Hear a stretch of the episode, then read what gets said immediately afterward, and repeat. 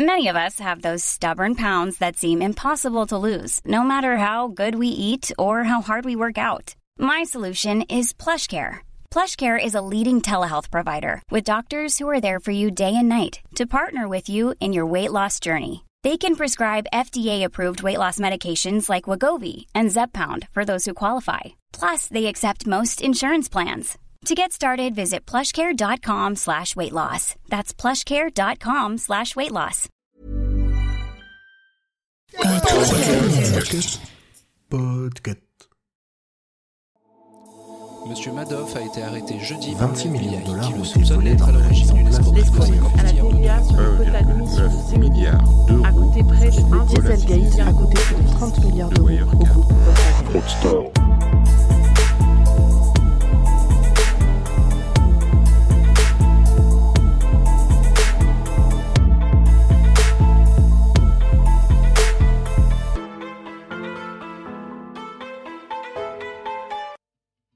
Bonjour tout le monde, bienvenue dans cette nouvelle revue de presse de Fraudster. On va s'intéresser aux actualités d'octobre et de novembre, liées au sujet de la fraude. On en a une dizaine, donc on est parti pour une quinzaine de minutes ensemble. La première actualité concerne une étude qui a été faite par Euler Hermès. Alors Euler Hermès, si vous ne connaissez pas, c'est une société d'assurance crédit dont le produit phare est d'assurer les entreprises contre les défauts de paiement. Ça fait plusieurs années qu'ils font un baromètre de la fraude et donc ils viennent de sortir celui de 2021. Première info, on y apprend que le Covid, avec l'émergence du télétravail qui s'est très bien répandu pendant la pandémie, a aussi créé des brèches dans les organisations. Sur cette étude qui a été menée sur un peu plus de 300 entreprises françaises, on y apprend que 7 sur 10 ont dû adopter leur procédure interne parce qu'elle ne correspondait pas avec une organisation euh, de travail distanciel. La seconde chose qu'on apprend toujours liée au phénomène euh, Covid, enfin la pandémie, c'est que une entreprise sur deux a remarqué une recrudescence du nombre d'attaques suite à la généralisation du télétravail. Exemple simple et basique, bah, par exemple en comptabilité, souvent dans les services, euh, pour valider un nouveau fournisseur, bah, en fait, on passait une chemise papier et puis les gens les signaient, on vérifie les signatures physiques et après on crée le fournisseur dans le système comptable. Là, avec le télétravail, forcément, on peut plus faire cet échange euh, de papier, donc il faut bien trouver une manière autre pour valider ces créations de fournisseurs, sans toutefois qu'un fraudeur puisse se faire passer pour le comptable qui essaye de créer un fournisseur avec son propre RIB. La seconde information qu'on apprend via cette étude, c'est le top 5 des typologies de fraude que les entreprises ont subies. Alors en première position, on a la fraude au président pour 47% des entreprises. En deuxième position, la fraude aux faux fournisseurs, donc quelqu'un qui se fait passer pour un de vos fournisseurs et qui vous fournit un, RIB qui n'est pas celui du fournisseur. En 3, autre type d'usurpation d'identité, euh, je me fais passer pour votre banque, votre avocat, votre commissaire au compte. En 4, l'intrusion dans les systèmes d'information, 32%. Et enfin en 5, la fraude aux faux clients pour 25%. Donc pour la fraude au président, n'oubliez pas que les fraudeurs essayent de jouer sur la psychologie des personnes qu'ils ont en face d'eux. Ils appellent un vendredi à 18h parce que euh, les personnes vont partir en week-end, etc. On, on essaye vraiment de mettre une pression sur vous pour que votre libre arbitre et que votre bon sens ne soient pas connectés afin de vous prendre à défaut. Maintenant, on part aux États-Unis et on retrouve le département de la justice américaine qui va vendre aux enchères 56 millions de bitcoins. En effet, la justice américaine a saisi ses portefeuilles de crypto-monnaies suite à la fraude qu'on va appeler la fraude BitConnect, qui était en fait une pyramide de Ponzi sur lequel des fraudeurs vous demandaient d'envoyer des bitcoins avec un retour sur investissement de 40% par mois. Voilà, à peu près. Alors c'était censé être appuyé par le logiciel de trading, enfin un bot de trading de BitConnect, mais bien sûr, il n'en était rien. La justice estime qu'il y a eu 2 milliards de bitcoins qui sont passés entre leurs mains. Donc 56 millions pour 2 milliards, c'est quand même pas ouf. Et si vous êtes une victime de ce schéma de fraude, il y a un formulaire à remplir pour que la justice vous donne un prorata par rapport à la vente des bitcoins qui ont été saisis. On reste aux États-Unis. La dernière fois, je vous avais parlé de joueurs de NBA qui avaient fait des fraudes aux soins dentaires. Là, je vais vous parler d'un ex-joueur de football américain qui a utilisé l'aide pour les entreprises euh, liées à la pandémie du Covid pour récupérer des fonds et aller les jouer au casino. Alors, il n'est pas seul, ils sont 11 personnes qui ont été inculpées dans ce schéma de fraude pour 17 millions. Lui en a récupéré 1,2 et il a écopé de 3 ans de prison. C'est dommage. On continue avec les pieds nickelés. Cette fois, on va en France. On va dans l'est de la France. Et on a une personne qui s'est fait attraper en ayant essayé un plan très foireux. Alors, le plan était simple. Il est allé au distributeur de billets. Il a retiré 500 euros avec sa carte. Et puis après, il a déposé plainte auprès du commissariat pour dire que sa carte avait été volée et se faire rembourser les 500 euros qu'il venait de retirer. Sauf qu'aujourd'hui, les distributeurs de billets ont des caméras et bah, sur la bande, on a vu que c'était lui. Et maintenant, on part en Israël, même s'il y a un lien avec la France, puisque euh, le pays a extradé deux franco-israéliens vers la France. Ces deux personnes sont suspectées de fraude et tentatives de fraude en bande organisée. Alors, ils ont cumulé la fraude au président, euh, la fraude aux faux investissements, euh, la fraude aussi pour les aides Covid. Enfin, il y a un peu de tout. Ça fait un an et demi qu'ils ont été arrêtés par la police israélienne, mais ils viennent seulement d'être extradés. Et je vous lis aussi un autre article qui lui date du moment de l'arrestation dans Libération, où on apprend en fait que euh, Israël a mandaté des policiers qu'elle place dans divers pays pour faire l'intermédiaire entre sa police et la police euh, de la France, de la Grande-Bretagne, etc. C'est assez intéressant. Allez, on retourne en France et là on va à Bordeaux où un négociant en bordelais faisait des faux vins. Enfin, faisait des faux vins vendait des vins qu'il appelait millésimés alors qu'ils ne l'étaient pas. Alors le monsieur est un récidiviste puisqu'il avait déjà été condamné en 2016 à 18 mois de prison avec sursis pour une fraude qui a un nom assez poétique, s'appelle la, la fraude au vin de lune. Donc c'est un mélange illégal de vin qu'on transporte de nuit. Vu que c'est un récidiviste, bah forcément la peine est un peu plus lourde. Donc là, il a pris 30 euh, 000 euros d'amende, dont 20 avec sursis. Sa société de négoce a pris 100 000 euros d'amende, dont 50 avec sursis. Et en première instance, il avait été condamné à 6 mois de prison. Son appel a été infructueux puisqu'il a pris un an de prison ferme. Direction les États-Unis encore, avec deux petits malins qui ont réussi à voler 20 millions de dollars en royalties à YouTube. Alors comment ils ont fait? Ils se sont fait passer pour des ayants droit auprès de YouTube tout simplement.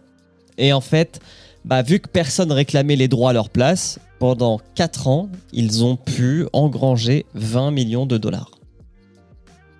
Alors, un, ça peut faire rire, deux, on peut se dire c'est quand même rentable comme affaire. Pas tout à fait. La justice américaine les a arrêtés et ils risquent 37 ans de prison d'un côté et 250 000 dollars pour chaque fausse déclaration et il y en a 50 000. Et pour couronner le tout, quand ils ont arrêté les gars, un des deux avait un faux permis de conduire. Toujours aux États-Unis, un homme a été condamné à plus de 4 ans de prison pour une fraude de 2,4 millions de dollars. Alors lui, qu'est-ce qu'il a fait? Il a pratiquement approché 1000 mules. Donc des mules, dans le langage de la fraude, c'est souvent des gens à qui on demande d'ouvrir un compte à une banque avec leurs propres papiers. Et puis après, le fraudeur prend possession du compte pour faire ses affaires. Ça peut servir à blanchir de l'argent ou ça peut servir, comme dans ce cas-là, à euh, mettre le compte en défaut. C'est-à-dire que vous avez ce qu'on appelle une limite de crédit. Par exemple, je sais pas, vous avez le droit à un découvert. Une limite de crédit, c'est pareil. De, ici, c'était 2000 dollars par ouverture de compte chez Wells Fargo. Et donc, du coup, le mec a réussi à convaincre 1000 personnes comme quoi on peut tromper 1000 personnes une fois, d'ouvrir un compte chez Wells Fargo. Après, il leur donnait euh, les logins et les mots de passe. Donc le mec retirait 2000 dollars et souvent, bah, il partait, en fait, il disparaissait. Ce qui fait que les mules se retrouvaient à devoir rembourser 2000 dollars à la place du gars. Hein, c'est un, truc de malade quand on y pense, mais c'est bien arrivé. Et euh, bah, il y en a eu pour 2,4 millions, quoi. Donc euh, vraiment malin. Enfin, malin euh, jusqu'à ce que tu te fasses prendre et que tu te fasses arrêter que tu finisses en tôle, quoi. On retourne en France et avec le ministère des Finances qui a déclaré que grâce à ce qu'il appelle les aviseurs fiscaux, et je fais des virgules, je pense que vous l'entendez au son de ma voix. Donc grâce aux dénonciations, le ministère a pu récupérer 110 millions d'euros de fraude à la TVA et à ce qu'on appelle la fiscalité internationale, donc c'est-à-dire quand on cache une partie de ses revenus à l'étranger. Bon alors au-delà du chiffre, il y a des choses qui sont assez intéressantes. La première, c'est que ces aviseurs fiscaux, ils gagnent 1,5% des droits et pénalités qui sont recouvrés. Donc là, sur les 110 millions qui ont été récupérés, il y en a 1,8 qui ont été versés aux gens qui ont dénoncé. La deuxième chose, c'est qu'il y a beaucoup de ces plaintes qui n'aboutissent pas. Et en fait, bah, vu que les gens qui dénoncent pensent gagner un peu d'argent, ils s'en prennent physiquement aux agents du fisc. Donc ils sont en train de mettre en place un système pour préserver l'anonymat, non pas des gens qui dénoncent, mais des agents du fisc, pour éviter bah, des violences physiques. Enfin, il y a une évolution qui peut être mise en place, qui a été proposée, c'est de verser jusqu'à 15% des droits recouvrés afin d'inciter les informateurs à donner des tuyaux, tout en assurant que tous les éléments d'identification de cet aviseur seront classés secret défense. Dernière actu, et c'est une recommandation, c'est un documentaire qui est sur Netflix, qui s'appelle Les Rois de l'arnaque, et qui en fait revient sur une fraude à la TVA et à la taxe carbone, qui avait permis à trois personnes de gagner autour de 220 millions d'euros en 8 mois. Ça dure 1h50.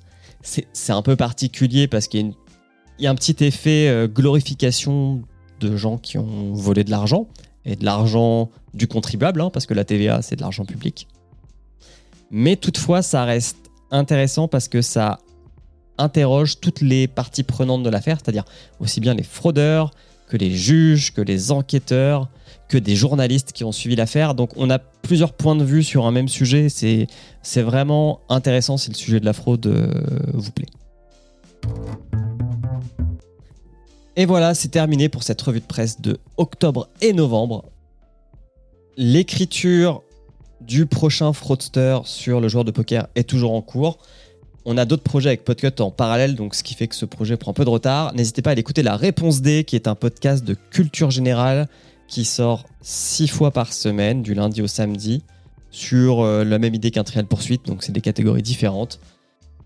Fraudster est produit par le label Podcut, donc n'hésitez pas à aller sur podcut.studio pour aller écouter les autres podcasts du label. Si vous voulez nous aider, on a un Patreon, patreon.com slash podcut. Et on se retrouve l'année prochaine. D'ici là, je vous souhaite de bonnes vacances et portez-vous bien. Ciao.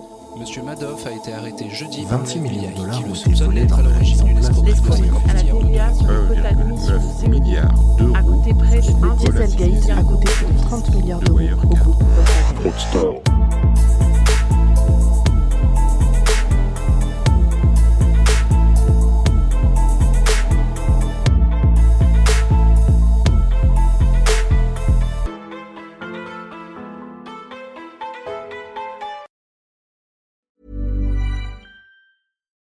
We're on a budget, we still deserve nice things.